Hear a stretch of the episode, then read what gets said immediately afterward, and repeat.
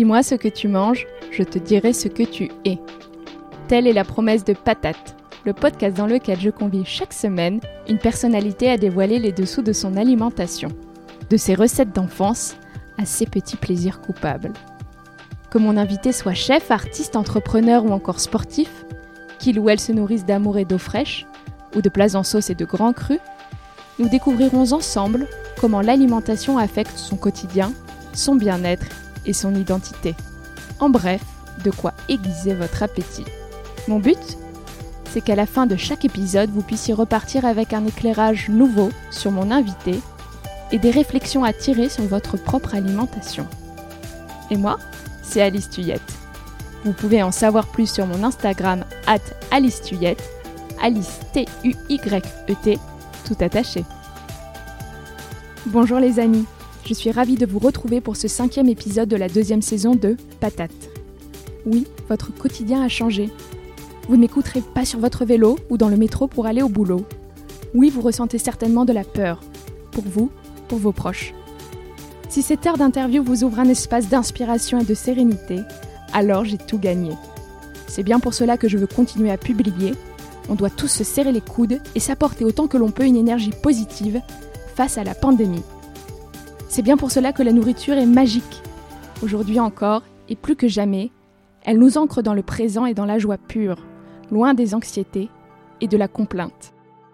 Avant de refermer cette parenthèse, je profite de cette plateforme pour vous dire de suivre les instructions.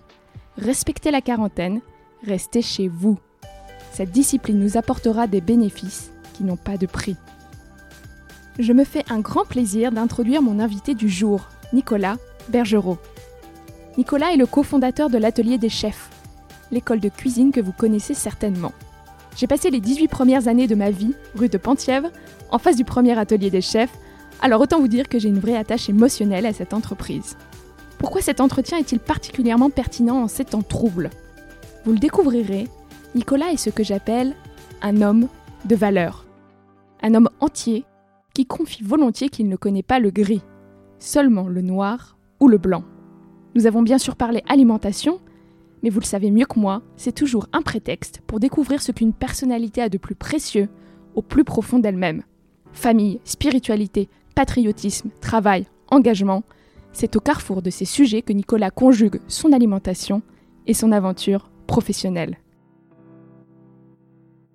Nicolas est notamment revenu sur ses recettes fétiches, comme le lièvre à la royale, son aversion pour la langue et la tête de veau, son rapport parfois excessif à l'existence et à la nourriture, sa tendance à la gloutonnerie, son amour pour la cuisine comme fil rouge de sa vie, son rêve enterré d'étudier à l'EHL, école hôtelière de Lausanne, son parcours dans de grands groupes avant de créer l'atelier des chefs.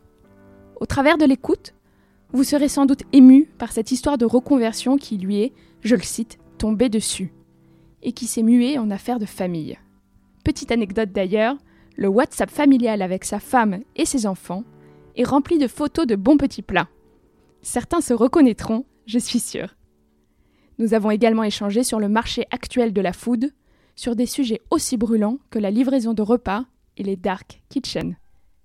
Si l'épisode vous a plu, dites-le moi avec des notes et des commentaires, c'est encore plus dingue, sur Apple Podcast. Je vous envoie à chacun amour, lumière et énergie nous allons relever ces grands défis auxquels nous faisons face aujourd'hui. Bonjour Nicolas. Bonjour Alice. Je vous remercie de votre présence au micro du podcast Patate. Ravi d'être là ce matin. Question essentielle pour commencer, comme vous le savez, est-ce que vous avez la patate? Une grosse patate, d'abord parce qu'il est très tôt ce matin, et puis en plus euh, parce que dès qu'on parle cuisine, euh, ça me donne la patate. C'est vrai que Nicolas m'a convoqué de manière euh, très très matinale ce matin mais on va se réveiller avec vous. Nous avons une petite heure pour vous connaître au travers de vos assiettes. Alors pour commencer, est-ce que vous pouvez me parler du dernier repas qui vous a marqué et pourquoi? Dernier repas, avant-hier, j'ai été euh, invité à déjeuner par un, vieux copain, un copain de prépa. Euh, il m'a donné rendez-vous dans un restaurant qui s'appelle La Laiterie, rue de Bellechasse, je ne connaissais pas du tout. Et euh, super jolie cuisine, super joli service. Une cuisine très simple. Hein. Moi, ce que j'aime, c'est toujours la cuisine très simple. Une petite salade de choux de Bruxelles magnifique. Et puis après, un lieu jaune avec une, un tartare d'algues. Mais euh, avec euh, mon œil euh, à la fois de gastronome et de semi-professionnel, j'ai regardé dans la cuisine et j'ai pas vu de chef. Et en discutant avec le patron, il m'a dit qu'effectivement, il n'avait pas de chef. Il prenait des, il prenait des migrants qu'il formait et qui devenaient ses chefs. Alors quand je dis qu'il n'y avait pas de chef, il y avait bien des gens qui faisaient la cuisine, mais il n'y avait pas un chef avec une veste blanche et une toque. Il y avait des jeunes Benglazi en l'occurrence qui, avaient, qui l'avaient fait monter et j'ai trouvé ça fantastique. Cher Nicolas, où est-ce que vous avez grandi? Qui cuisinait à la maison? Enfin, à quoi ressemblait votre vie avec l'alimentation quand vous étiez petit garçon? Alors, je suis né à Bourges en mai 68. Je suis donc un, vieux révolutionnaire, euh, né à Bourges où mes deux parents euh, vivaient et travaillaient. Euh, à la maison, c'est clairement ma chère mère qui cuisinait.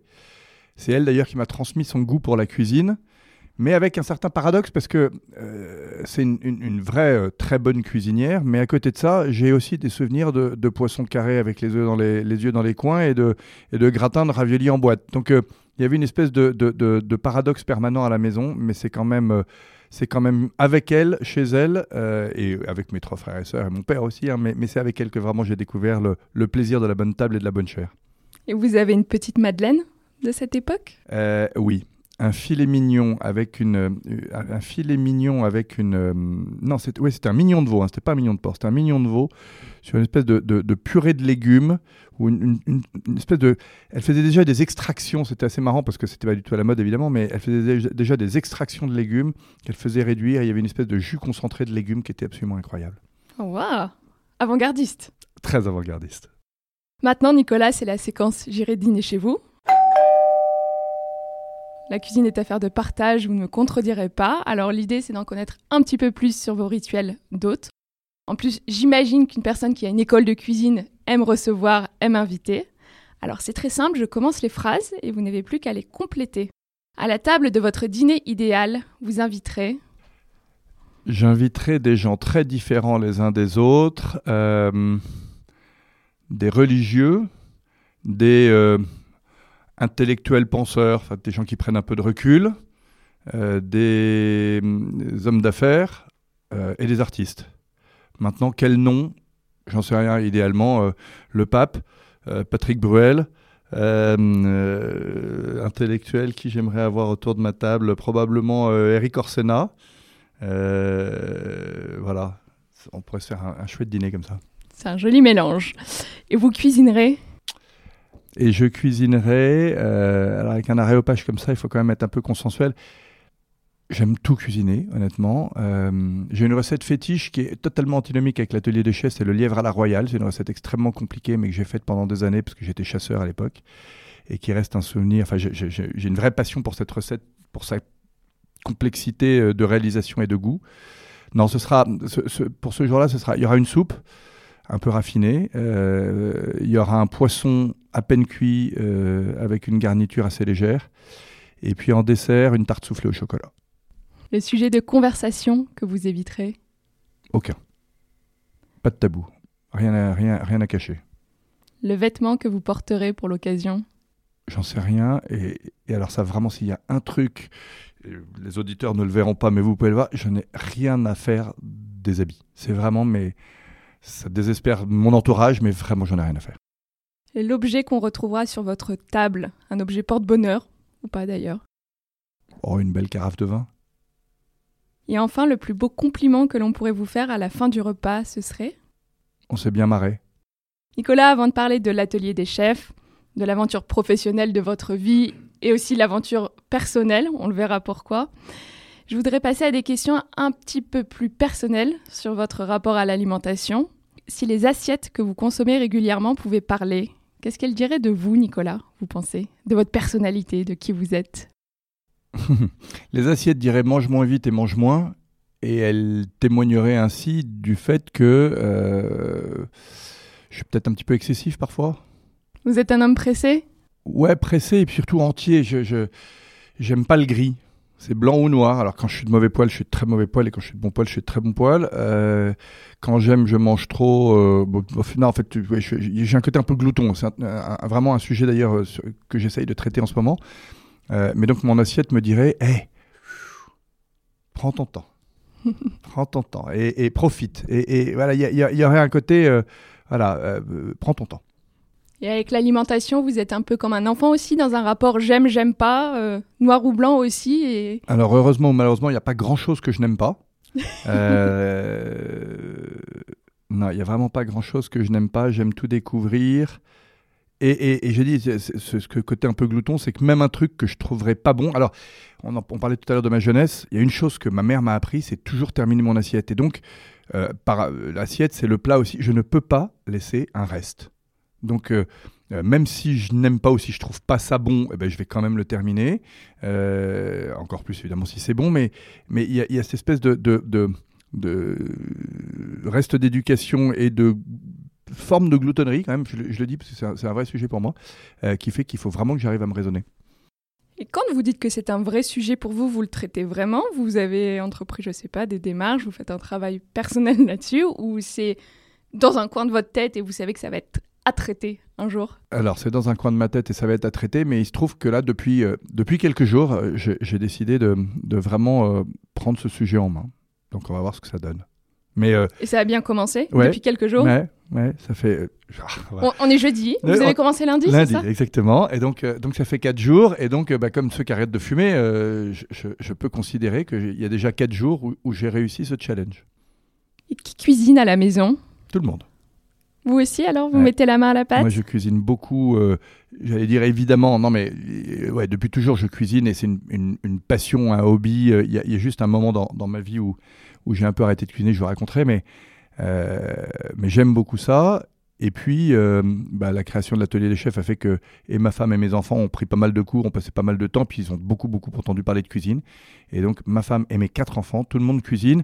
Il nous arrive de rentrer à la maison un peu tard, ma femme et moi, parce qu'on a bossé tard, et, euh, et, et, notre dernier fils, qui a maintenant 18 ans, mais je me souviens, c'était il y a un ou deux ans, il devait avoir 16 ans, nous accueille avec un grand sourire en nous disant Je vous ai préparé un poulet basquez. Ben, je me dis que j'ai pas tout raté dans ma vie.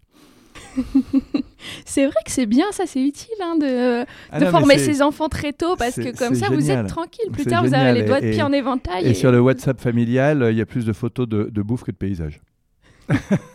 Une magnifique médiation pour le partage et l'amour, la cuisine. Exactement.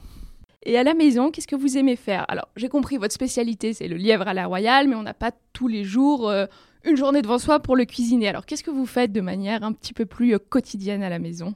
Quel genre de plat? Objectivement, un peu de tout, euh, de la cuisine assez simple à base de, à base de quiche, de gratin et de salade. Euh, ce que j'aime, je crois, c'est euh, alors on, remplit le frigo. C'est généralement quand même plutôt ma femme qui s'en occupe, mais il m'arrive aussi de d'aller faire les courses. Et ce que j'aime, c'est euh, ouvrir le frigo et me dire tiens, qu'est-ce que je vais faire avec ce qu'il y a dedans? Donc zéro idée préconçue. J'aimerais parfois avoir un peu plus d'idées. D'ailleurs, je partage souvent avec, avec mes clients, mon entourage, dans, dans, dans mon métier, et, et, je me rends compte souvent que c'est pas faire la cuisine qui embête les gens, c'est de se réveiller le matin en se disant qu'est-ce que je vais faire pour le dîner ce soir, avec quoi et comment. Et donc j'aimerais de temps en temps, euh, au-delà de, de, voilà, avoir un, une idée et puis la réaliser. Mais typiquement le week-end, il m'arrive assez souvent de me réveiller le matin en me disant je rêve de ça et donc là je vais au marché et je vais m'acheter euh, en saison de quoi faire un petit salé euh, au printemps un avarin l'été une salade tout d'un coup j'ai un, un, besoin quasi vital de, de, faire une recette de faire un plat que j'aime bien vous me disiez tout à l'heure que vous aimiez à peu près tout en matière d'alimentation mais est-ce qu'il y a quand même des aliments qui vous dégoûtent ou même le, le mot dégoût était peut-être un petit peu fort mais au moins que vous n'aimez ouais, pas la langue j'y arrive pas alors que je suis un énorme fan de riz de veau, de rognon de veau. Euh, la langue, j'y arrive pas. Et il y a un plat mythique dans la famille qui est la tête de veau. Tout le monde aime la tête de veau. Et moi, je n'y arrive pas non plus. C'est pas que je n'aime pas, mais je trouve ça trop gras. Et je, je, je n'ai pas de plaisir à manger la tête de veau. Pour le reste, euh, non, je crois que j'aime tout. C'est très très facile de vous inviter, Nicolas. Ah ouais, ça, très, là, très, très, on... facile. À partir du moment où c'est bon, on peut vous régaler de tout. Oui, et même, j'entends encore une fois, en plus, euh, je, je, me souviens, à un moment, je souffrais un peu parce qu'ayant ayant créé l'atelier, euh, il y a plein de copains qui me disaient on n'ose plus t'inviter à dîner. C'est ça, euh, les gens complexes. Eh, cool, les gars, commandez-moi une pizza. Enfin, je m'en fous, je, je, mange de tout. Je vais, je vais parfois au McDo, ça m'arrive. De temps en temps, j'ai l'appel du Big Mac. Généralement, quand j'en sors, je me dis plus jamais ça.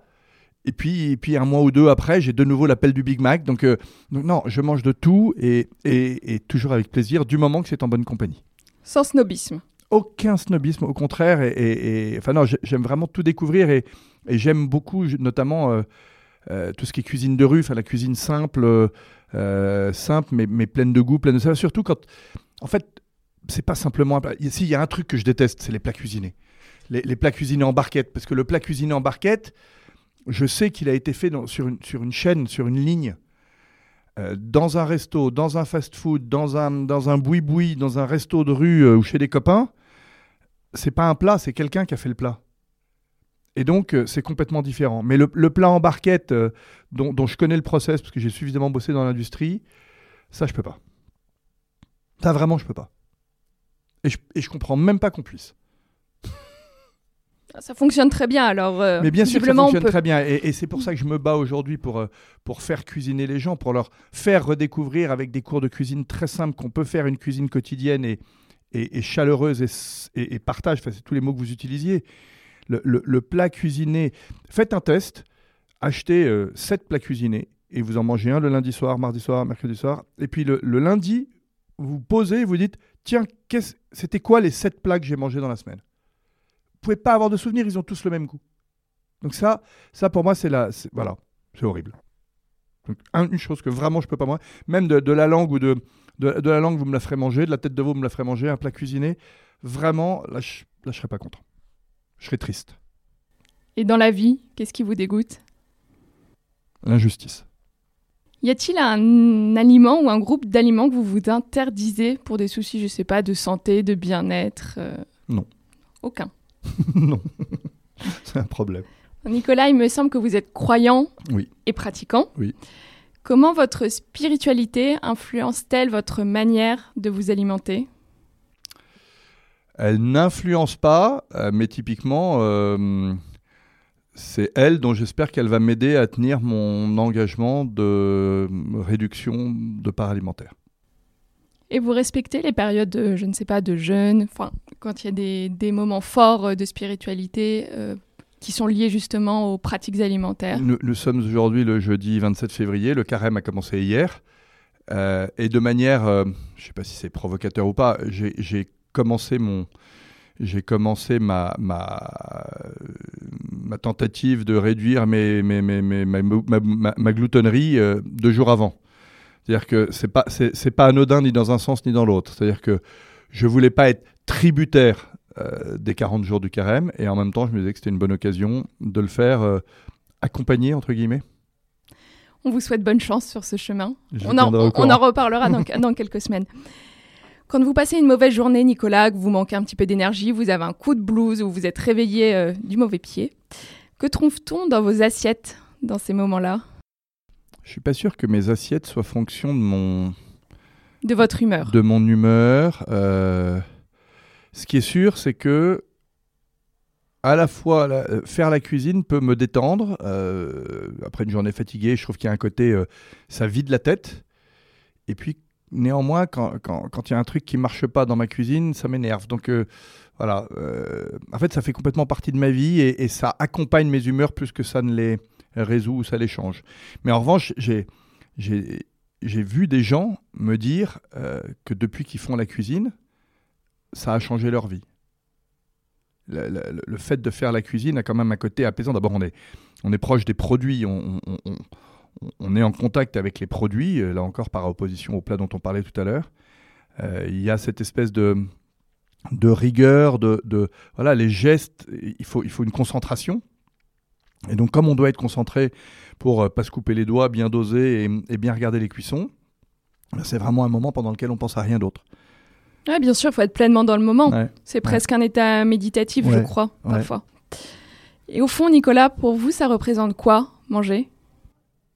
Ça représente, euh, encore une fois, toujours passer un moment avec les autres autour d'un repas. Le repas, c'est un. Le repas, euh, dire si je suis tout seul, ça va être un sandwich euh, et, et je, je me ferai, je me ferai rarement euh, une, grosse bouffe pour moi tout seul. Non, la, la, la- la cuisine, manger le repas, c'est- un partage. À deux, à quatre, à dix, à cent, peu importe, mais, mais c'est un, un moment d'échange et c'est un prétexte. Et d'ailleurs, euh, comme tout bon français, pendant le, pendant le repas ou pendant le bon plat, je le commente et je parle du précédent et probablement du suivant. Pas de discussion sans repas, pas de repas sans discussion. On est bien d'accord. Qu'est-ce qui vous donne le plus d'énergie en dehors de la nourriture? Parce que la nourriture, évidemment, c'est notre carburant pour tenir chaque jour et exercer nos activités, mais euh, est-ce, est que vous en avez d'autres? C'est marrant, il y a, au moment où vous me posez ça, j'avoue que j'avais, il y a une phrase qui me vient en tête qui a été tellement dénigrée que travail, famille, patrie. Euh, objectivement, moi c'est ça, euh, enfin, alors je le mettrais peut-être dans l'autre sens, famille, famille, travail, patrie, mais ma famille, ma femme, mes quatre enfants, et puis euh, frères et sœurs, parents, beaux-parents, j'ai la chance d'avoir tout le monde, euh, neveux évidemment, euh, ça c'est mon, mon fuel, mon fuel quotidien.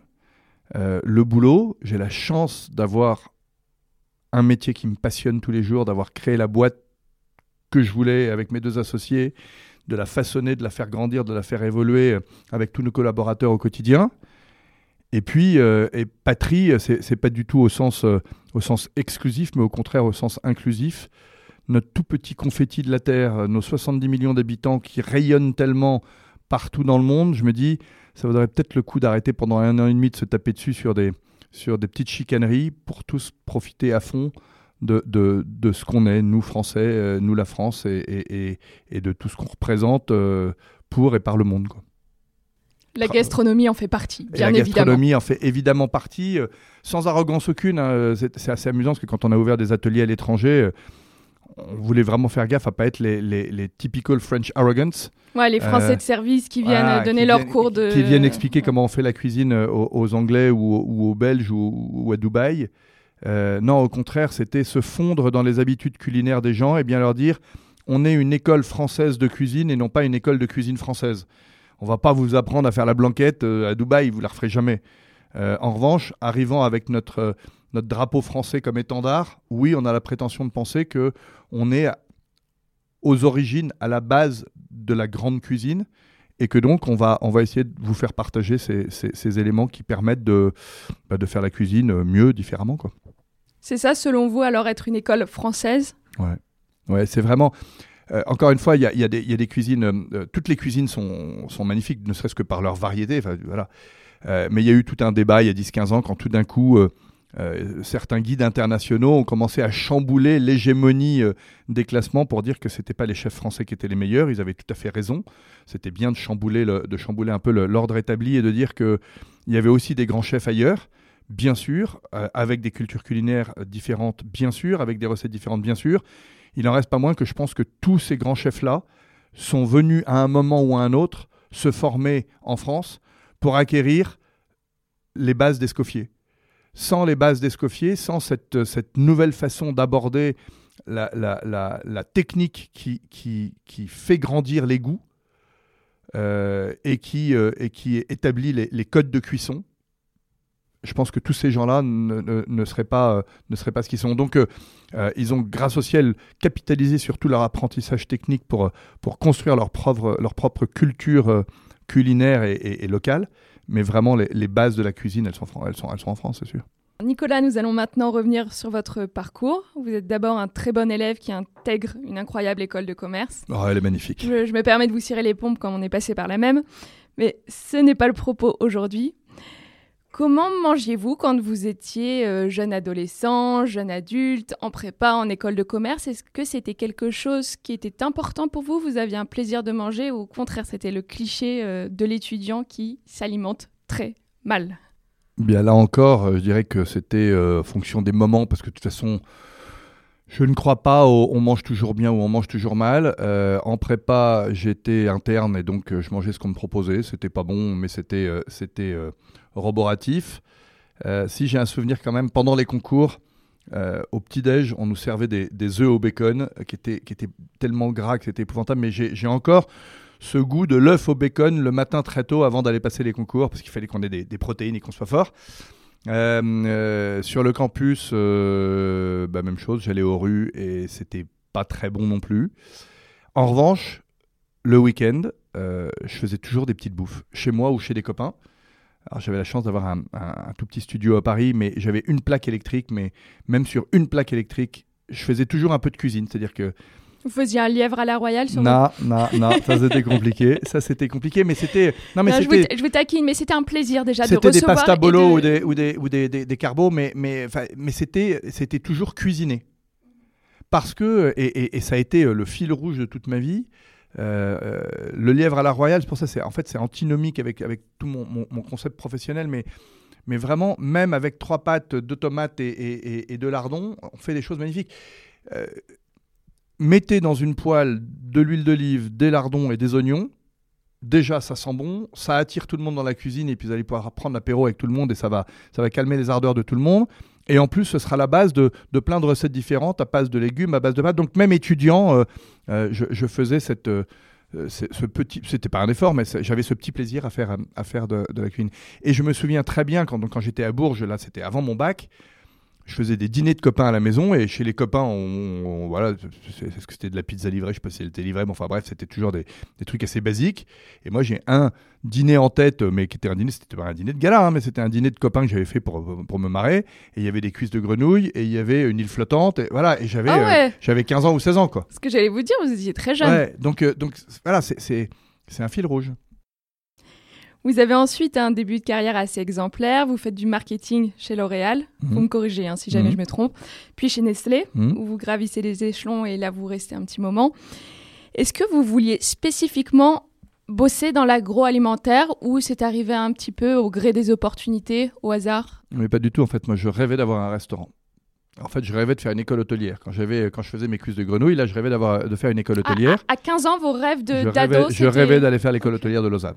Ok. Et, euh, et, mon père m'a dit, écoute, euh, tu as l'air d'avoir des, des capacités, euh, fais donc peut-être... Mon père était notaire à Bourges.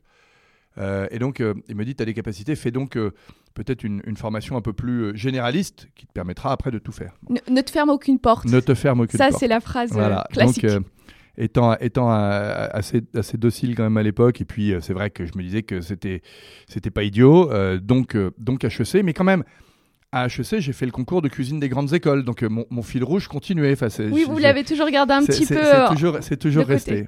Et puis après, alors. Après, après l'école, j'ai fait mon service militaire. J'ai eu la chance de le faire sur la Jeanne d'Arc, de faire le tour du monde sur la Jeanne d'Arc. Et euh, le commandant du, bateau m'avait pistonné pour avoir plein d'entretiens dans des, dans des grosses boîtes d'hôtellerie-restauration.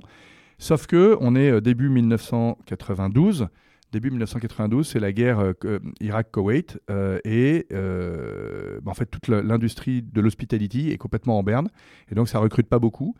Et en plus, dans certaines boîtes de resto, on m'a dit ah de toute façon les HEC, vous savez pas mettre les mains les mains dans le cambouis, vous voulez tout de suite faire de la strat, donc non, on n'en embauche pas. Et donc, c'est comme ça, non pas par dépit, parce que vraiment j'ai adoré mes trois années chez L'Oréal, mais c'est comme ça que je me suis retrouvé chez L'Oréal, où j'ai. Euh, en fait, c'était un troisième cycle, L'Oréal. J'ai continué mes études en apprenant euh, le marketing, en apprenant le management, en apprenant la créativité, en apprenant tout. Et ça n'est que au bout de trois ans que je me suis rendu compte que clairement j'adorais mon métier de marketeur, d'inventeur, de créateur, mais qu'il fallait que je revienne vers l'agro. La, vers et là, l'agro, c'était pas aller dans l'agro pour l'agro, je suis pas rentré chez Nestlé, je suis rentré chez Nestlé Food Service, Nestlé Restauration. Et là, l'histoire est assez rigolote. En fait, j'avais été chassé par Nestlé pour bosser sur Chambourcy, qui était une marque de yaourt qui, existait à l'époque. Et euh, en arrivant à l'entretien, donc la, DRH me raconte euh, le métier. Je me dis, bon, en fait, euh, chef de groupe Chambourcy, c'est comme chef de groupe LCF, ce que j'étais en train de faire chez, chez L'Oréal, et ça m'intéresse pas du tout. Et je quitte son bureau, elle me file la petite plaquette de Nestlé, et c'est en feuilletant la petite plaquette de Nestlé que j'ai vu qu'il y avait une division professionnelle qui s'appelait Nestlé, Nestlé Food Service, et que là, on travaillait euh, avec des chefs pour des chefs. Et donc, le lendemain, j'ai rappelé en disant, je ne viendrai pas à l'entretien suivant, ça ne m'intéresse pas. Mais en revanche, j'ai vu que vous aviez un département food service, ça, ça m'intéresse, vous n'avez pas des jobs là-bas Là, elle a une réaction absolument fantastique. Elle me dit Ah bon, vous voulez travailler au food service? D'habitude, personne ne veut jamais y aller. Ah, bah, Moi, vraiment, si vous avez un job, ça m'intéresse. Mais bah, J'ai un job. Et c'est comme ça que je me suis retrouvé directeur de marketing de ce truc. Et c'est comme ça que je suis rentré dans l'agro, mais dans la grande cuisine. Et chez Nestlé, j'ai appris le marketing de la restauration à travailler avec des chefs pour des chefs. Et ça a été passionnant pendant, pendant 9 ans. Pendant 9 ans 9 ans. à Paris, à Dubaï et à Toronto. Et finalement, en deux mots, c'était quoi votre rôle? Alors, les trois premières années, j'étais euh, J'étais responsable du marketing sur des marques qui s'appellent Chefs, donc c'est une marque 100% professionnelle. Et puis des marques plus grand public, Mousseline, Magie, Findus, où en gros on, prenait les produits, les produits grand public, mais on, en faisait des packaging à destination de la restauration, des, gros conditionnements. Et puis après ça, je suis parti à Dubaï, euh, euh, ça c'était en 1998, euh, m'installer donc en famille expatriée pour prendre la direction de la direction générale de Nestlé Food Service à Dubaï. Pendant trois ans. Donc là, c'était une toute petite boîte hein, qui faisait un million de dollars quand je suis arrivé, cinq quand je suis parti, qui venait de démarrer et, qui vendait à la fois des, produits aux hôtels-restaurants, des, produits culinaires aux hôtels-restaurants et puis des machines pour faire du café. Et puis après, même job à, Toronto, où j'étais patron de Nestlé Food Service aussi pour la partie culinaire là, uniquement. Je m'occupais plus des cafés parce que c'était un très gros truc. Et là, mes clients, euh, alors là, ça peut faire hurler, hein, mes clients, ils s'appelaient Tim Hortons, qui faisait euh, que des produits euh, industriels, McDo, Burger King. Mais là aussi, au-delà de la qualité des ingrédients, Nestlé, c'est une belle boutique pour apprendre à, pour apprendre à faire du business. Quoi. Donc voilà, c'était, c'était 10 ans de ma vie ou 9 ans de ma vie qui étaient qui était vraiment passionnants. Et puis un beau jour, vous décidez de monter l'atelier des chefs. Je décide pas, ça me tombe dessus. Ça vous tombe dessus, vous allez me raconter. En tout cas, avec votre frère cadet François, et puis un troisième associé, on le verra ensuite. Question qu'on pose à tout chef d'entreprise, évidemment, comment vous est venue l'idée? Et est-ce que vous aviez l'idée du projet avant de savoir que vous alliez travailler en famille Ou était-ce d'abord un désir de travailler en famille avec votre frère Et puis ensuite, le projet s'est bâti autour? Alors, chronologiquement, chronologiquement donc, euh, François a 8 ans de moins que moi, et entre nous deux, il y a deux sœurs, Alex et Sylvie. Donc, euh, euh, étant provinciaux, moi je suis parti de Paris, j'avais 16 ans ou 17 ans, François en avait donc 9. Et, et donc, bah, on avait deux vies qui étaient complètement différentes. J'étais le, l'aîné qui partait faire ses études à Paris et lui devait être 9 ans, il devait être en CE2, CM1, CM2, enfin bref, peu importe. Oui, c'était un gosse pour vous, vous, vous, vous n'avez pas grandi vraiment on avec pas grandi ensemble et je dirais que euh, après, bah, euh, nos vies, euh, c'est au moment où lui est venu à Paris faire ses études que moi je partais probablement à l'étranger. Enfin, c'était, on avait des vies complètement parallèles. Mhm. mais, on s'adorait, on passait les vacances ensemble. Je suis même son parrain, François, mais, mais on n'avait pas de, on, on, partageait pas de moments de vie. Sauf que quand j'ai des souvenirs, quand je revenais avec plein de copains à, Bourges, il n'était pas le dernier pour faire la fête avec nous, même avec ses 8 ans de moins. Mais François, lui, depuis toujours, il voulait être entrepreneur. Et pendant que moi j'étais chez L'Oréal et chez Nestlé euh, à bâtir ma carrière de, cadre, euh, de cadre assez classique, François euh, montait une sono et puis commençait ses études à Paris. Il a voulu monter un annuaire des téléphones portables. Au moment où les portables sortaient, il disait bah, c'est insupportable, on ne sait pas comment appeler les gens, on n'a pas le numéro. Donc du haut de ses 18 ans, il, il avait été faire le tour de, de, toutes les boîtes de, téléphone pour leur proposer de récupérer leur numéro, en faire un heure. Et comme il avait 18, 19, 20 ans, qu'il avait euh, zéro track record. À chaque fois qu'il faisait un business plan ou qu'il faisait trois slides pour raconter son idée, il disait que dans son board, il y avait son frère qui était HEC, euh, L'Oréal, Nestlé. Euh, Donc il me parlait de ses projets à chaque fois. Et notamment, il y avait eu un projet quand même qui, était, qui avait avancé probablement encore plus que les autres. C'était au moment de la crise de la vache folle. Il m'avait dit, parce qu'il a toujours 12 000 idées, il m'avait dit il faut absolument qu'on intègre la, la, filière boucherie du prêt à l'assiette. Donc ça aussi, c'était assez précurseur. Et euh, donc, j'étais baigné par toutes les idées de François, et moi, j'étais euh, le bon cadre qui ne pensait même plus. Voilà, à partir du moment où je bossais chez Nestlé Restauration, j'étais dans le monde de la restauration, j'étais dans le monde de la direction générale. Je, voilà, je, me posais plus de questions tellement sur mon avenir. Euh, Nestlé me proposait un avenir assez, assez sympa. Et puis, donc, on s'installe à Toronto septembre 2001. Et puis, le 10 décembre 2001, comme on était installé à Toronto depuis deux mois, je voulais m'acheter des bouquins de cuisine canadienne pour m'immerger dans la culture locale. Donc je rentre dans une boutique qui s'appelait, euh, qui, ferme, qui a fermé depuis, mais qui s'appelait The Cookbook Store sur Young Street à, Toronto, pour m'acheter des livres. Et là, il y avait donc une boutique complète de livres de cuisine. Donc déjà pour moi, c'est la caverne d'Alibaba. Et au milieu de la boutique, il y avait une table. Et sur la table, le, libraire avait mis avait mis, faisait bouillir un plat. Et puis il faisait goûter le plat à tout le monde. Alors je goûte le plat, je dis ah, c'est vachement bon votre truc. Comment on fait ça? Il me dit bah si vous voulez le refaire, achetez le bouquin. Et là je t'assure quand il m'a dit ça, je me suis dit, mais le mec a tout compris, en fait, pour vendre ses produits, il les fait goûter. Et là, en sortant de la boutique, j'ai appelé François, donc j'étais à Toronto, il était à Paris. D'habitude, c'est toujours toi qui as des idées de, de business, mais là, moi, je viens de penser à un truc. Et si on, on, montait une boutique dans laquelle il y aurait des ustensiles, des bouquins et des produits d'épicerie, mais on pourrait tout essayer avant d'acheter? Alors là, François me dit, euh, ouais, pourquoi pas. Enfin bon, moi, j'y connais rien à la cuisine. Je lui dis, bah ouais, mais ça tombe bien parce que moi, j'y connais un peu la cuisine et je suis pas entrepreneur. Toi, tu es entrepreneur et tu connais rien à la cuisine. Donc, je pense qu'on peut faire un bon mix. Et ça, ça a été le, début de nos échanges. Après ça, alors si je me, souviens si bien des dates, c'est parce qu'en fait, mon dernier fils est né le, 13 décembre. Et là, pendant 3, 4, 5 jours, au-delà de, l'immense bonheur de voir l'arrivée d'Hippolyte, euh, j'ai écrit, écrit, écrit, écrit, écrit plein, plein de trucs, fait des dessins, et tout. Et donc, j'ai beaucoup partagé avec François qui euh, venait lui de se marier et était saoulé par mes mails et donc a fini par débarquer à Toronto trois semaines après. et c'est là qu'on s'est mis autour d'une table pour poser les jalons de ce qui n'était pas du tout l'atelier des chefs, que c'était qu'un commerce de retail, mais, mais ce qui est devenu l'atelier des chefs après. Et comment ça se passe de travailler avec son frère, d'autant plus que vous êtes dans une configuration un petit peu particulière Je crois savoir que les deux frères Bergerot, François et vous donc, sont mariés à deux sœurs. Absolument. Comment ça fait? Je sais, je, sais pas. Enfin, je peux pas comparer parce que j'ai jamais monté une boîte avec quelqu'un d'autre. Ce que je sais, c'est qu'avec François et avec Jean-Sébastien, et c'est vachement important parce que je pense que Jean-Seb nous a, nous, a, nous a apporté beaucoup de, de, fraîcheur euh, à, notre binôme. C'est votre troisième associé, troisième associé, qui lui vient du monde de la vient du monde de la, de la restauration. Il était numéro 2 de la brigade du Ritz avec Michel Roth quand on s'est rencontrés. Il a quitté Michel pour nous, pour nous rejoindre. Euh, et euh, sans lui, l'atelier des chefs ne serait pas ce qu'il est, ça c'est sûr. Et au-delà de, la partie euh, technique, performance, etc., euh, en plus, il, voilà, il, a, il a su, il a su euh, s'immiscer, s'intégrer, s'associer à, deux frères. Enfin, c'était pas forcément évident. Alors maintenant, bosser avec son frère, ouais, mon frère, donc je le disais, c'est mon frère, mon filleul, mon beau-frère, mon associé, ça fait beaucoup. On sait tout ce que ça nous apporte, on sait combien on est complémentaires, combien on, on, se comprend sans terminer les phrases, etc. On sait aussi que voilà, ça comporte une part de risque. Si un jour on s'engueule en famille, c'est embêtant au bureau.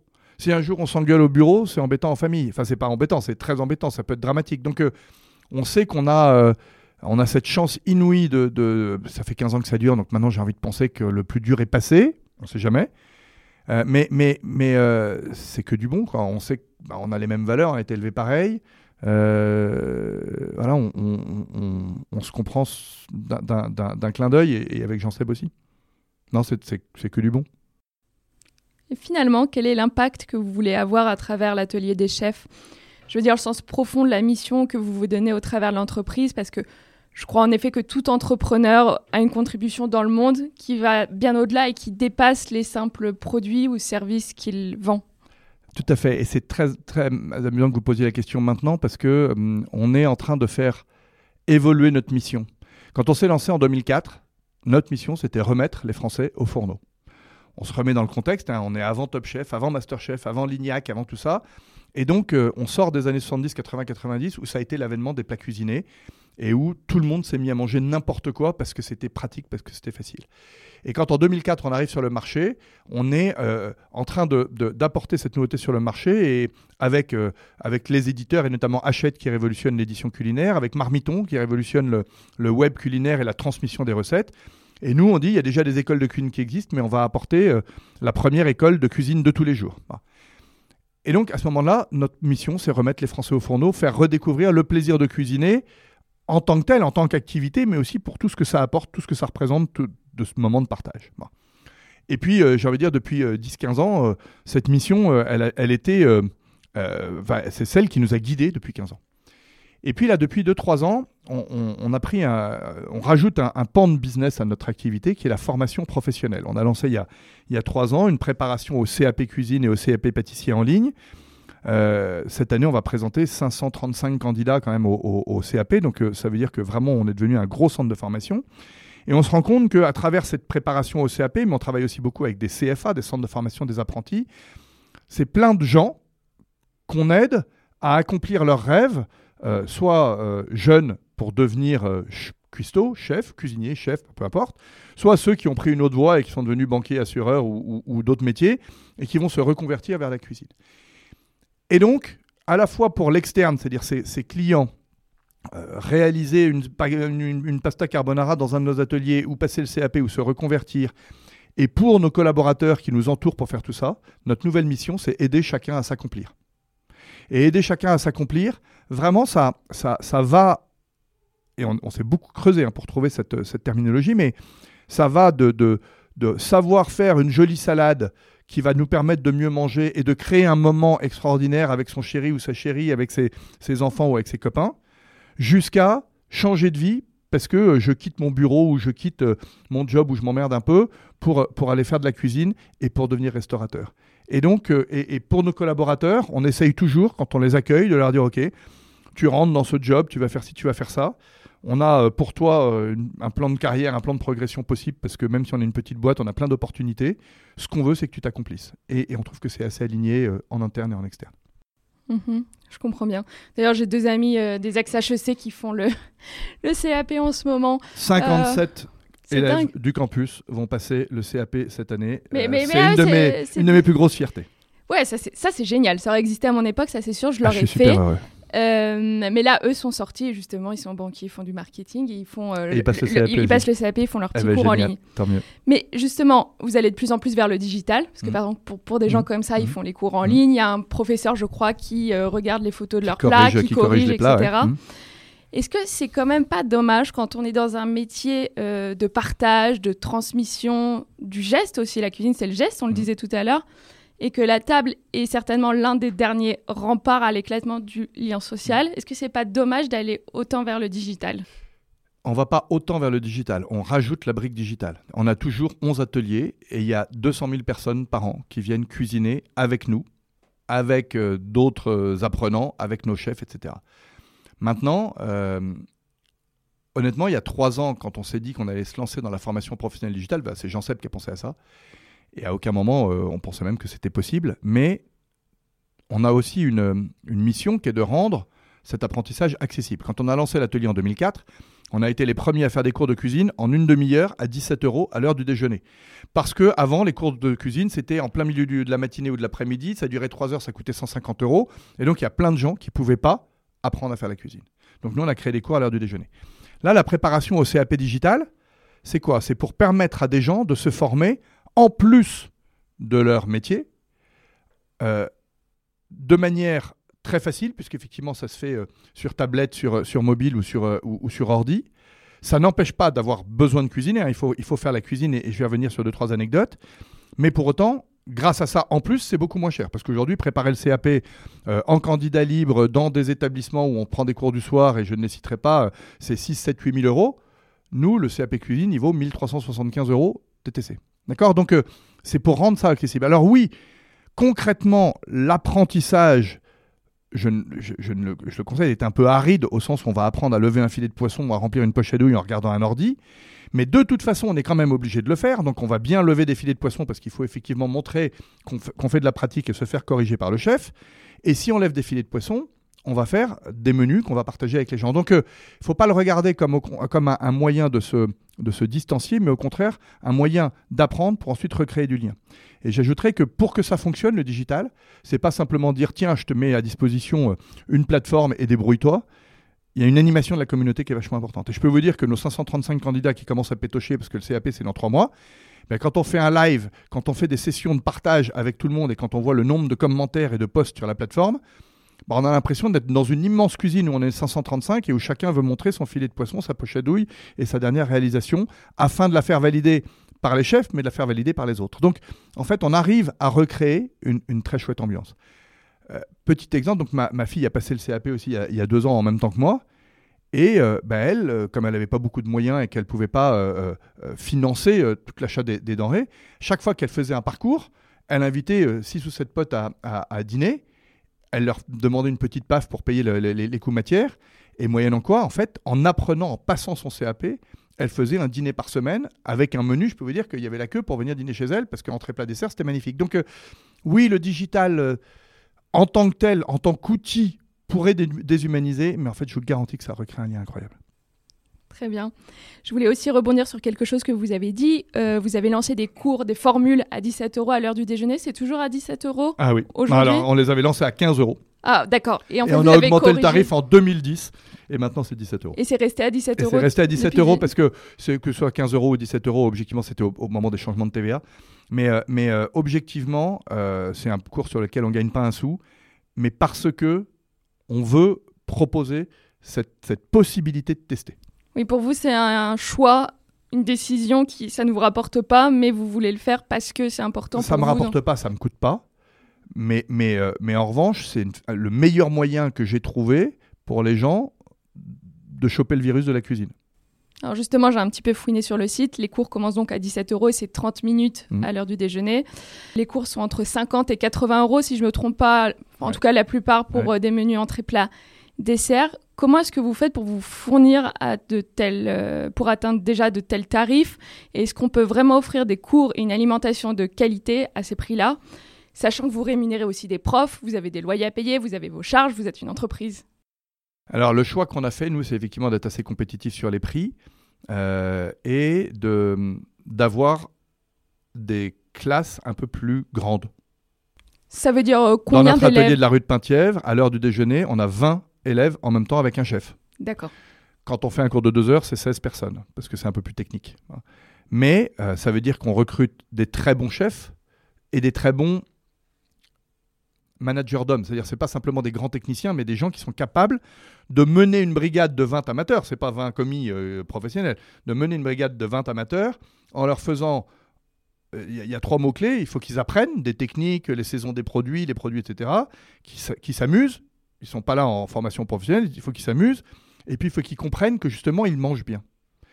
Et à l'atelier des chefs, c'est le seul endroit de Paris où vous savez ce que vous mangez. Je ne dis pas que vous mangez mieux ou moins bien qu'ailleurs. Je dis que vous savez ce que vous mangez, parce que tous les ingrédients sont sur la table. Et donc, pour revenir à votre question, ben, on se fournit chez les, chez les fournisseurs de, à Rungis, les, les grands fournisseurs de la restauration, de produits de très grande qualité. Mais il faut que vous ayez en tête que dans notre modèle, finalement, on a un modèle qui ressemble à de la restauration. Mais nous, on sait exactement combien de personnes vont venir à l'avance et ce qu'elles vont manger. On a zéro perte. Et c'est là-dessus qu'on arrive à compenser, puisque comme on a zéro perte, on peut augmenter un tout petit peu le niveau de qualité. Mais augmenter le niveau de qualité ne veut pas dire que on ne fait euh, qu'on est des ayatollahs du produit frais. Moi, je suis là pour apprendre aux gens à cuisiner chez eux. Allez chez les gens, ouvrez leur placard et vous allez trouver euh, des bouillons cubes, vous allez trouver des haricots verts en boîte, vous allez trouver euh, euh, de, la viande surgelée. Et ben ma mission, c'est aussi de leur apprendre à cuisiner avec ces produits-là. Alors, de temps en temps, c'est un peu touchy. hein. J'ai des chefs qui coincent un peu quand j'ai tiens, on vient de faire un partenariat avec une grande marque de légumes et on va travailler avec ces légumes euh, apertisés, ces légumes en boîte. Oh, quand même, à l'atelier des chefs, je dis, mais il y a 90% des foyers français dans lesquels il y a des haricots verts en boîte. Il faut qu'on leur apprenne à bien les cuisiner, qu'il faut rincer les haricots verts, qu'ensuite il faut les faire sauter à la poêle, rajouter une petite gousse d'ail écrasée, et que là, ça devient, ça devient un joli produit. Meilleur exemple, et je vais, je vais citer une marque, la villageoise, le vin la villageoise. Évidemment que le vin la villageoise, c'est pas un vin avec lequel vous allez recevoir vos copains à l'apéro. En revanche, pour faire la cuisine, pour déglacer une poêle pour faire un saltimbocca ou pour faire un risotto, vous n'allez pas utiliser un chablis premier cru, gardez-le pour l'apéro. Donc, on fait et on assume. Mais on a, on a cette, cette volonté de dire, même avec quelques ingrédients de base et même avec quelques produits de l'agro, pas des produits trop transformés, hein, mais avec quelques produits de l'agro, on peut faire une très jolie cuisine généreuse et partageuse. Ouais, il y a une forme de pragmatisme. De pragmatisme énorme, énorme. J'ai envie de revenir euh, avec vous sur, euh, sur des phénomènes qu'on constate euh, aujourd'hui. Bon, la livraison, on n'a pas besoin de l'expliquer, euh, ça a déjà explosé. Il y a aussi les dark kitchens qui se développent énormément. Bon, c'est c'est les débuts encore. Peut-être pour rappeler aux auditeurs, en fait, c'est plutôt des cuisines labo qui sont destinées à faire juste de la livraison sur Deliveroo, sur Uber Eats et consorts. C'est comme des restos, mais en fait qui n'accueillent pas, euh, pas de public. Comment est-ce que vous comptez donner encore et encore plus, j'ai envie de dire, parce que les challenges et la concurrence ne fait qu'augmenter aux gens l'envie de cuisiner? Parce qu'en fait, ces phénomènes et les dark kitchens, ça ne va pas seulement cannibaliser l'offre de restauration classique, ça cannibalise aussi votre offre. Absolument. Et, aujourd'hui, on le dit avec, euh, avec un petit clin d'œil, mais sans malice, nos principaux concurrents s'appellent Uber Eats et Frishti. Voilà. Des gens qui vous disent, mais pourquoi D'ailleurs, ils le, enfin, ils, ils le clament sur leur panneau publicitaire. Pourquoi vous vous embêtez à cuisiner Euh, On s'occupe de tout. Et avec aujourd'hui, effectivement, une variété incroyable. Il y a 20 ans, quand on se faisait livrer, c'était sushi, pizza, pizza, sushi. Maintenant, on peut se faire livrer tout. Et en plus, avec, euh, avec ce sentiment que euh, c'est frais et que ça vient d'être préparé par le chef. Alors là, moi j'ai un petit problème là-dessus quand même. J'ai un petit problème là-dessus parce que euh, bah, on sait qu'en restauration, ils ont lancé un sigle, qui le sigle fait maison, d'accord? Bah, Regardez les restos dans Paris, il n'y en a pas beaucoup où il y a le sigle fait maison. Or, c'est de ces restaurants, de ces restaurants que viennent tous les plats livrés par Uber Eats et Deliveroo. Et donc, si les restaurants ne l'ont pas fait maison, parce que Uber Eats et Deliveroo vous délivrent, c'est en gros des plats de l'agroalimentaire qui viennent de chez les grossistes, qui ont été vaguement transformés par les restaurateurs, mis dans une barquette et livrés chez vous. Donc ça, il faut, bien en avoir conscience. Et même Frishti. Frishti, succès exceptionnel. Frishti, croissance incroyable. Bon, modèle économique qu'il va falloir valider, mais croissance incroyable. Mais il faut bien voir que quand Frishti est capable de produire 3000, 4000, 5000, 6000 portions d'un- d'un- d'un- d'un- d'une seule recette, bah, ils sont passés en, mode euh, restauration collective. Quoi. Donc restauration collective, c'est pas le chef. Euh, j'ai adoré leur dernière campagne. On voit la chef qui coupe elle-même les petits oignons et tout. Eh, eh quand on fait 3000 ou 4000 portions, c'est pas ça. D'accord? Donc, donc il y a aujourd'hui en fait une espèce de schizophrénie, et c'est pas que en France, mais je veux manger mieux, je veux manger locavore, je veux manger bio, je veux manger saisonnier, mais je veux pas mettre un sou de plus, je n'ai pas de temps, je ne veux faire aucun effort. Ok, eh bien nous, on s'est positionné sur les deux marchés. Il y a encore plein de gens quand même qui font attention à ce qu'ils se mettent dans la bouche, et c'est pour ça que je dis à l'atelier des chefs, c'est le seul endroit où on sait ce qu'on mange. Donc venez chez nous, vous aurez tous les ingrédients sur la table, vous les transformerez vous-même et vous pourrez même choisir combien de sel, combien de sucre et combien de gras vous mettez dans, votre alimentation. Et puis à côté de ça, on s'est lancé dans la formation pro parce qu'on a bien vu quand même que la part de, la part d'alimentation qui va être fabriquée par les autres va grandir et que donc il faut qu'il y ait des chefs de qualité, qu'il y ait des chefs qui aient aussi une vraie conscience professionnelle. Or aujourd'hui dans la profession, il manque à peu près 100 000 personnes en cuisine et en salle pour que la restauration tourne, restauration collective, restauration commerciale. Donc il faut former des jeunes, enfin des jeunes et des moins jeunes. Et c'est la raison pour laquelle on s'est jeté, sur ce marché où on savait qu'il y avait un besoin très important de formation initiale et de formation continue. Donc euh, voilà, on est euh, résolument optimiste en se disant il faut aider ceux qui veulent bien manger à savoir bien cuisiner chez eux, même si inexorablement la proportion va baisser. Et de l'autre côté, il faut aussi former ceux qui produisent pour les autres pour qu'ils arrêtent de faire n'importe quoi. Selon vous, on se méprend alors quand on pense qu'on peut bien manger et commander euh, Non, on se méprend pas. Je dis simplement que quand on commande d'un restaurant, ben, il faut commander, enfin il faut, il faut connaître le restaurant C'est ça parce qu'à la fin quand même, si on prend une plateforme comme Deliveroo, on a la chance d'être à Paris. Il y a quand même de très beaux restaurants, très beaux. J'exagère peut-être un peu, mais en tout cas, c'est des jolies cantines. Il y a des adresses, on sait, ils font bien les choses, qui sont aussi sur ces plateformes-là. Bien sûr. Donc, euh, je dis Deliveroo, hyper pratique, génial, bravo, mais il faut choisir son restaurant, il faut savoir d'où on commande. Il euh, y, a, y, a, une appli, euh, alors euh, moi j'ai un peu de mal, Yuka qui vous permet de valider la qualité d'un plat en, scannant le code barre, très bien. Bon, je trouve que c'est un peu l'apologie de, la, bouffe industrielle, parce qu'on est obligé d'avoir un code barre. Moi, je suis désolé, je ne peux pas utiliser Yuka, parce que sur mes filets de poulet qui viennent du marché, sur mes tomates qui viennent du marché, il n'y a pas de code barre. Donc, je ne peux pas dire c'est bon, c'est pas bon. petit, petit brin d'ironie. Mais toujours est-il que si on pouvait valider la qualité d'un plat fabriqué par un restaurant via un code barre, oui, sans problème. Mais là, je trouve qu'en fait, il y a une espèce de une enfume où on dit on vous livre un plat qui vient d'être préparé par le chef. Quel chef? Avec quel ingrédient? Avec quel produit? Avec quel savoir-faire? Donc, si ça vient de, de la laiterie dont je parlais tout à l'heure, oui, évidemment, super, bravo. D'ailleurs, le patron, il m'a dit que ça cartonnait les livraisons. Parfait. Mais si ça vient d'un boui-boui qui, sort de ses lasagnes d'une, enfin d'un boui-boui ou pas d'un boui-boui, hein, de, même d'une, d'un, gros, d'une, grosse, d'une grosse enseigne qui sort des lasagnes d'une barquette surgelée et qui vous les remet dans une barquette avec trois feuilles de salade autour, c'est bon quoi. Ça, j'en veux pas. Mhm. Nicolas, si vous n'aviez pas entrepris dans le secteur de la restauration, ça aurait été dans quel secteur? Vous avez une idée? Euh, Non, honnêtement, je vous dis que comme, comme depuis que j'ai 15 ans, je rêvais de bosser dans, la restauration, mais un jour, un jour, je serai vraiment restaurateur. C'est vrai? Vous êtes sûr? Ouais. Là, je, le, enfin, je vous assure, quand le, 12 juillet 2004, on a ouvert l'atelier des chefs, qu'on a eu nos 19 premiers clients qui sont venus faire un dos de cabillaud laqué au miel de soja, polenta crémeuse aux champignons, c'est comme si j'y étais et j'ai vécu une émotion intense parce que c'était une sorte d'aboutissement. J'étais devenu une sorte de restaurateur, mais c'est quand même un restaurant un peu spécial. On fait rentrer les clients dans la cuisine, on leur demande de cuisiner. Un jour, j'aurai mon propre resto. On vous prend au mot. Nicolas, enfin une question rituelle dans le podcast. S'il ne vous restait qu'une journée à vivre, de quoi serait composé votre dernier repas?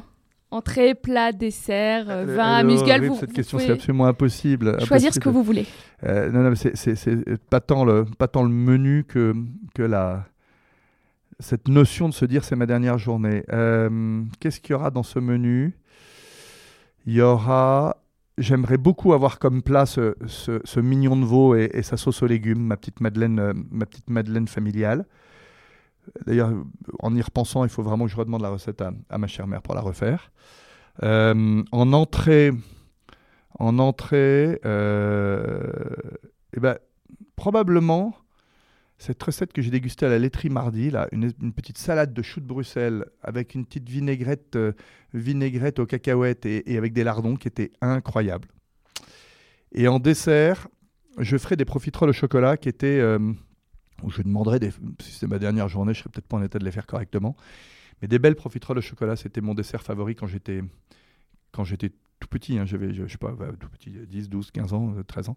Je faisais des profiteroles au chocolat. Donc, euh, même chose, je reviendrai à ce, à ce sujet. Ou des crêpes Suzette, ou peut-être les deux. Ouais, comme c'est ma dernière les journée, j'ai droit à deux desserts, non? Ouais. Donc, il y aura peut-être aussi des crêpes Suzette. Et pour arroser ce repas, vous avez une petite Et idée? pour arroser ce repas, j'ai euh, j'ai deux, j'ai deux souvenirs de vin. Je suis nul en vin. Je suis totalement nul en vin. Mais j'ai deux souvenirs incroyables. Euh, quand j'ai quitté Nestlé, euh, Gilbert Radix, qui était le chef des chefs chez Nestlé, m'avait organisé un chouette déjeuner. Il m'a fait déguster un corton Charlemagne. Je pourrais même pas dire quelle année c'était, mais qui était absolument inouï. J'en garde un souvenir éblouissant. Euh, et quand j'ai quitté la Jeanne d'Arc, le commandant m'a offert une bouteille de Château Yquem dont je garde également un souvenir éblouissant. Donc peut-être que c'est ces deux vins-là que je boirai. Des jolies références. Je vous le disais, on approche de la fin de l'épisode. Est-ce que vous êtes prêts pour une série de questions rapides auxquelles il faut répondre le plus vite possible Allons-y, tout prêt. C'est l'interview Patates en rafale avec Nicolas Bergerot. Sucré ou salé? Salé, Petit déjeuner, déjeuner ou dîner? Dîner, Resto du coin ou table étoilée? Reste du coin. Le petit-déj idéal de champion avant d'attaquer le Mont Ventoux auquel vous vous êtes frotté, je crois. Euh, un chouette, euh, un chouette granola, euh, un, chou- un chouette granola avec du, du, du bon lait entier de ferme. Le ski ou le cyclisme? Les deux. Le meilleur chef, François ou Nicolas? Ah, objectivement, Nicolas. Votre assiette, vous êtes du genre à la partager ou plutôt chacun son plat, pas touche? Non, non, je partage. Un plaisir coupable que vous ne voudriez raconter à personne. Je suis un énorme fan de Patrick Bruel. Vin rouge ou Et vin blanc? j'adorerais le rencontrer s'il vous écoute. Et cuisiner avec lui. Oh, Moi, j'adorerais l'interviewer. Passons à un appel commun.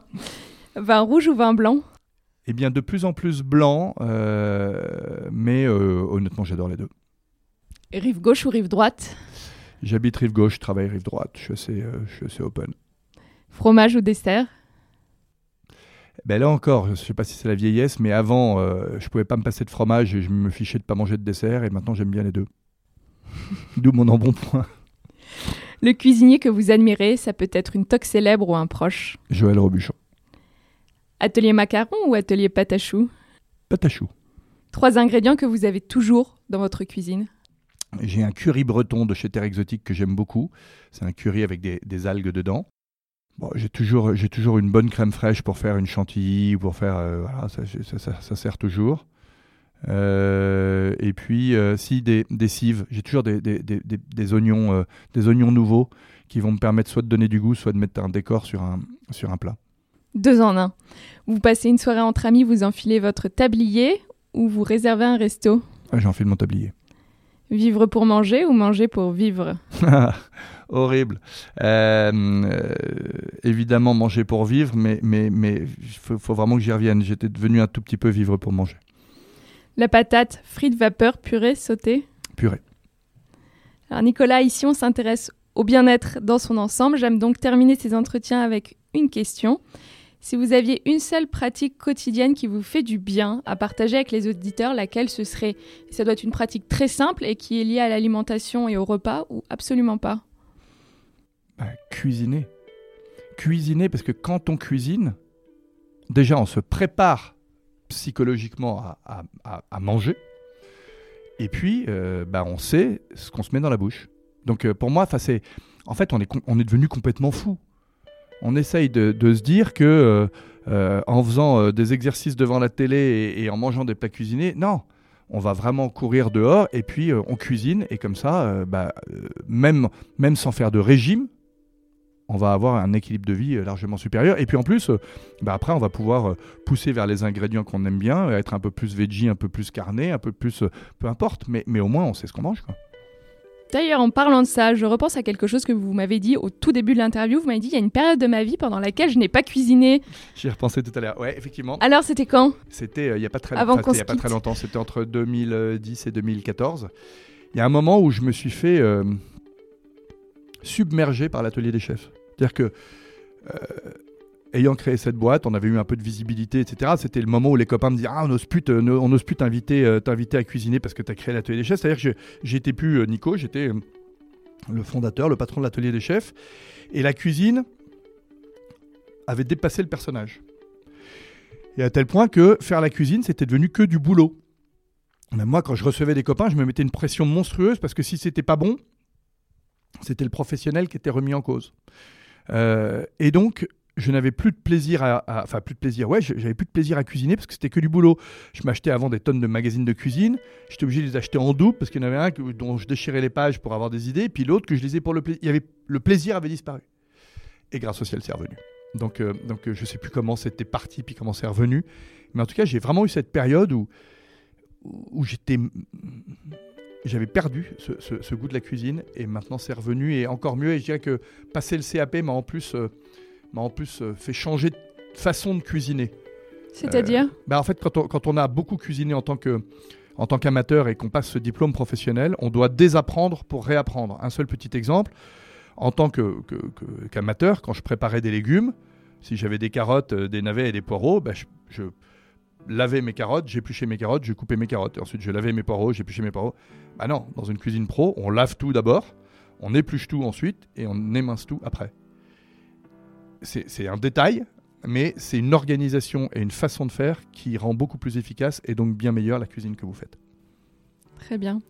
Merci beaucoup Nicolas. Où est-ce que mes auditeurs peuvent vous retrouver? Je ne sais pas si vous êtes très réseaux sociaux ou si tout simplement le meilleur moyen de vous connaître euh, de manière métaphorique, c'est d'aller faire un cours à l'atelier des chefs parce que vous y avez mis beaucoup de vous-même.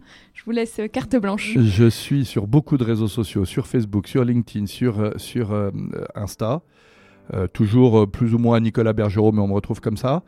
Euh, je réponds à quasiment tout le monde qui me contacte. donc il y a des fiches contact sur le site de atelierdechefs.fr. et dès que c'est pour parler cuisine, vie perso autour de la cuisine, je ne vous demande pas plus de détails, ou vie pro autour de la cuisine, j'essaye au maximum de me rendre toujours disponible. C'est généreux à vous. Merci beaucoup Nicolas pour cet entretien. Merci à vous de vous être levé tôt pour venir parler cuisine dans Patate. Merci beaucoup. Voilà, patate, c'est fini pour aujourd'hui. Je suis heureuse et reconnaissante que vous ayez pris de votre temps pour écouter cette conversation. Ça veut dire beaucoup pour moi. Si vous avez des questions ou des remarques à partager, n'hésitez pas à m'écrire à alice at ou à réagir sur mon Instagram at alicetuyette. Le mot de la fin? Gardez la patate, régalez-vous et ne lâchez rien. En cuisine comme dans la vie, on peut tous accomplir nos rêves à condition d'honorer nos engagements avec courage, détermination et une sacrée dose de travail. Allez, à très bientôt sur Patate.